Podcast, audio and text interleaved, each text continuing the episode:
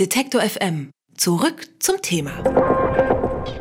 Können Tomaten eine Revolution auslösen? Das klingt erstmal nach einer schrägen Frage, kann aber tatsächlich Realität werden, denn in der Landwirtschaft ist es fast unmöglich, lizenzfreies Saatgut zu bekommen. Fünf große Saatgutkonzerne bestimmen 95 Prozent des Marktes. Dadurch haben sie die Kontrolle, wer anbauen darf und wer weiterzüchten darf.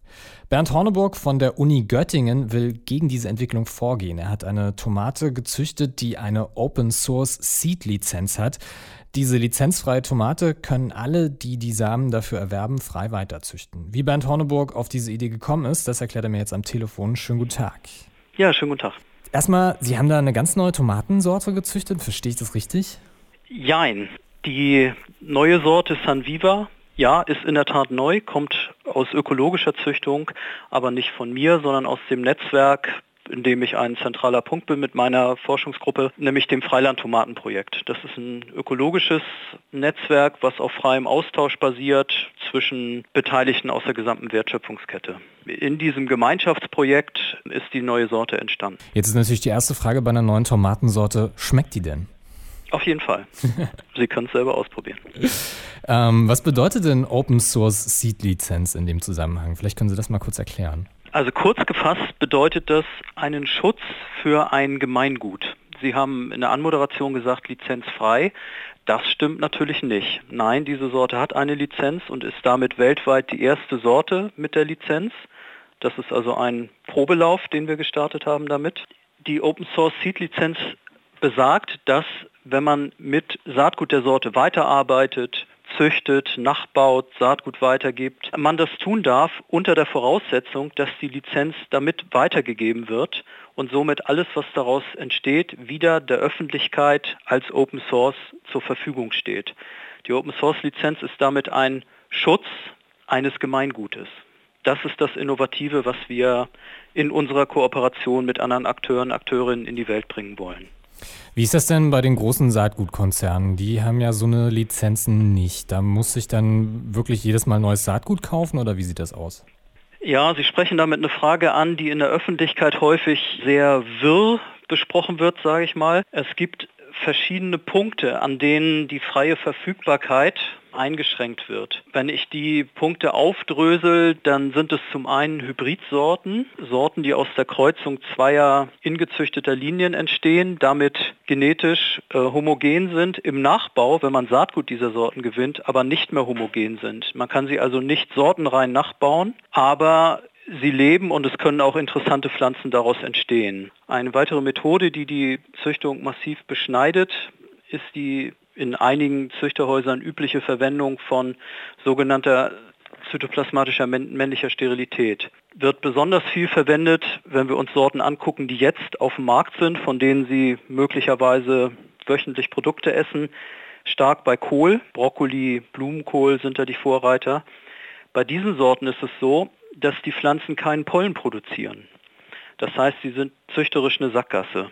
Das ist sehr problematisch, weil Züchtung natürlich auf Austausch, auf Verfügbarkeit basiert, um einen vielfältigen Pool zu haben an Sorten, an Zuchtlinien, mit denen ständig an der Anpassung an die sich wandelnden Umweltbedingungen gearbeitet werden kann. Das wäre also eine weitere Sackgasse, nämlich die männliche Sterilität. Dann gibt es Techniken wie Gentechnik inklusive der Terminator-Technologie, bei der kein keimfähiges Saatgut entsteht, die im Moment meines Wissens nicht angewandt wird, aber andere gentechnische Methoden in anderen Teilen der Welt schon. Sorten, die daraus entstanden sind, können im Ökolandbau für die Züchtung nicht eingesetzt werden, stehen also mit ihrem Züchtungsfortschritt nicht zur Verfügung. Und die aus meiner Sicht noch schwierigere Stufe ist die Patentierung. Wenn bestimmte Eigenschaften, bestimmte Genotypen einmal patentiert sind, stehen sie eben, wenn man keine Lizenzgebühren bezahlt, was der Patentinhaber nicht mal zulassen muss, wenn er ein Monopol wahren will,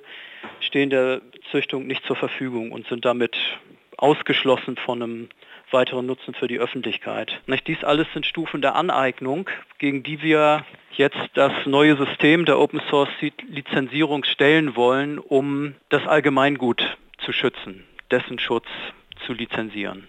Das ist unser Ansatz.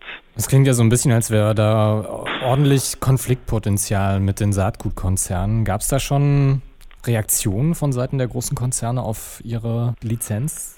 Meines Wissens nicht, aber wir haben dieses System der Open Source Lizenzierung mit der ersten Sorte der Tomate San Viva ja auch erst am 26.04.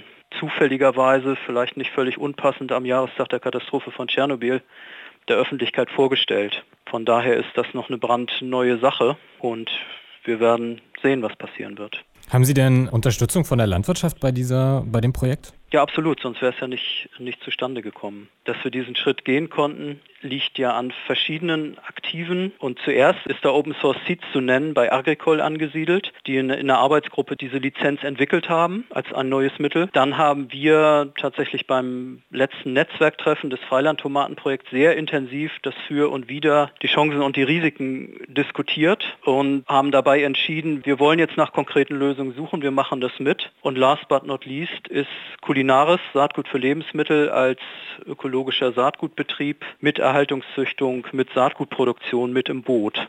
Und in dieser Zusammenarbeit können wir jetzt das Konzept mit Leben füllen. Dadurch über diese Netzwerke ist automatisch die Praxis eingebunden. Man muss eine Möglichkeit finden, diesen etwas sperrigen juristischen Text der, der Lizenz mit zu transportieren. Und da habe ich selber bei der Veranstaltung letzte Woche in Berlin die erste Tüte und die ersten Jungpflanzen gesehen und ich muss sagen, das hat mich sehr überzeugt. Wie ist denn so Ihre, Ihre Prognose? Wird das, hat das Potenzial, die Landwirtschaft zu revolutionieren? Ich bin mal ein bisschen vorsichtig mit dem Wort Revolution. Also klar ist, wir müssen Schritte ergreifen gegen Aneignung von genetischen Ressourcen. Wenn Sie sich das System der Pflanzenzüchtung näher angucken oder überhaupt das der, der Nutzung pflanzlicher Produkte, leben wir ja immer von dem, was die Generationen vor uns geschaffen haben. Nur das haben wir zur Verfügung. Das heißt, es ist an uns, unseren Nachfahren wiederum möglichst viel zu hinterlassen. Da denke ich, brauchen wir diesen Schutzmechanismus oder andere, noch bessere Schutzmechanismen, die vielleicht noch entwickelt werden. Und ich glaube, dass wir da zumindest einen Stein losgetreten haben. Wie weit der rollt, wie groß die Lawine wird, da, das wage ich nicht zu schätzen. Gucken wir mal. Was ich sehr positiv finde, ist, dass die zweite Sorte, die eine Open Source Seed Lizenz bekommen hat, ein Weizen ist, also neben dem Gemüse für die direkt vermarktenden Gemüsebaubetriebe und für den Hausgarten natürlich auch. Das ist so die Zielgruppe von Sanviva, ist jetzt ein Weizen zugelassen, also eine Feldfrucht von Forschung und Züchtung Dottenfelder Hof. Und wir hoffen natürlich, dass jetzt weitere Sorten dazukommen aus anderen Bereichen. Warum nicht als nächstes ein Obst, als übernächstes eine Baumwolle, wenn wir an Fasern für die Bekleidung denken. Warten wir ab. Letztendlich entscheidet auch der Verbraucher, die Verbraucherin, was er oder sie kauft, wofür er oder sie Geld ausgibt. Wie die Lizenz einer Tomatensorte helfen kann, den riesigen Saatgutkonzernen etwas entgegenzusetzen, das hat Bernd Horneburg von der Uni Göttingen erklärt. Er hat an der Entwicklung der Tomate Sanviva mitgearbeitet, die eine Open-Source-Lizenz hat. Vielen Dank, Herr Horneburg. Ja, herzlichen Dank für Ihr Interesse. Ich bin sehr gespannt. Vielleicht haben wir mal eine Fortsetzung zu berichten. Sie wollen mehr Detektor FM hören? Dann richten Sie doch einen Dauerauftrag für die alternative Rundfunkgebühr ein. Alle notwendigen Infos gibt es unter detektor.fm/danke.